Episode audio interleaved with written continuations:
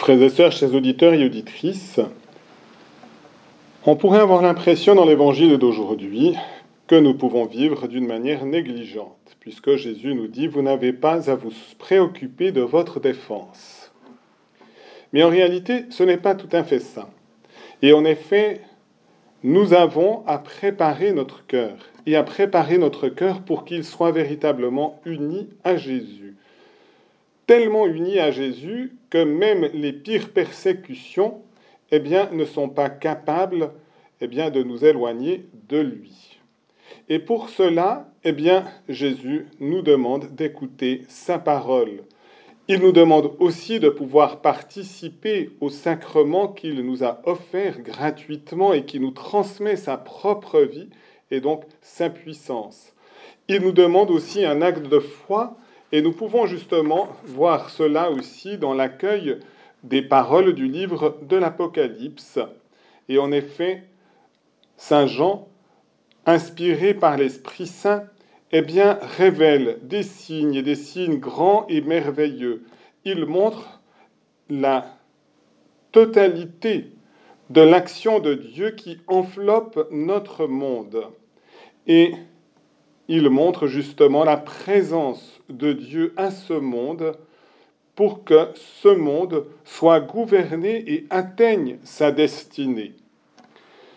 Nous avons aussi à vivre dans l'action de grâce et la louange, et c'est aussi pourquoi eh bien, ceux qui sont unis à Jésus peuvent chanter le cantique de Moïse, serviteur de Dieu, et le cantique de l'agneau, dans un émerveillement de la grandeur de Dieu, grande, merveilleuse tes œuvres, Seigneur Dieu, souverain de l'univers, oui, toi seul es saint.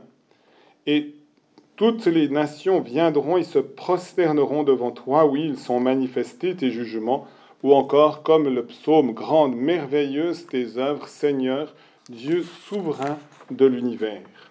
Si nous avons cela, eh bien, n'ayons pas peur au moment où nous sommes confrontés aux difficultés, aux épreuves de la vie. N'ayons pas peur, parce que à ce moment-là, eh bien, toute cette vie d'union au Seigneur s'exprimera.